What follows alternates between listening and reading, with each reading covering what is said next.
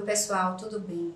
Hoje eu venho com mais um vídeo sobre rejuvenescimento de uma região que para as mulheres é um símbolo de sensualidade, que é pescoço e colo. Muitas vezes a gente vai ao dermatologista, mas a gente não se queixa dessa região.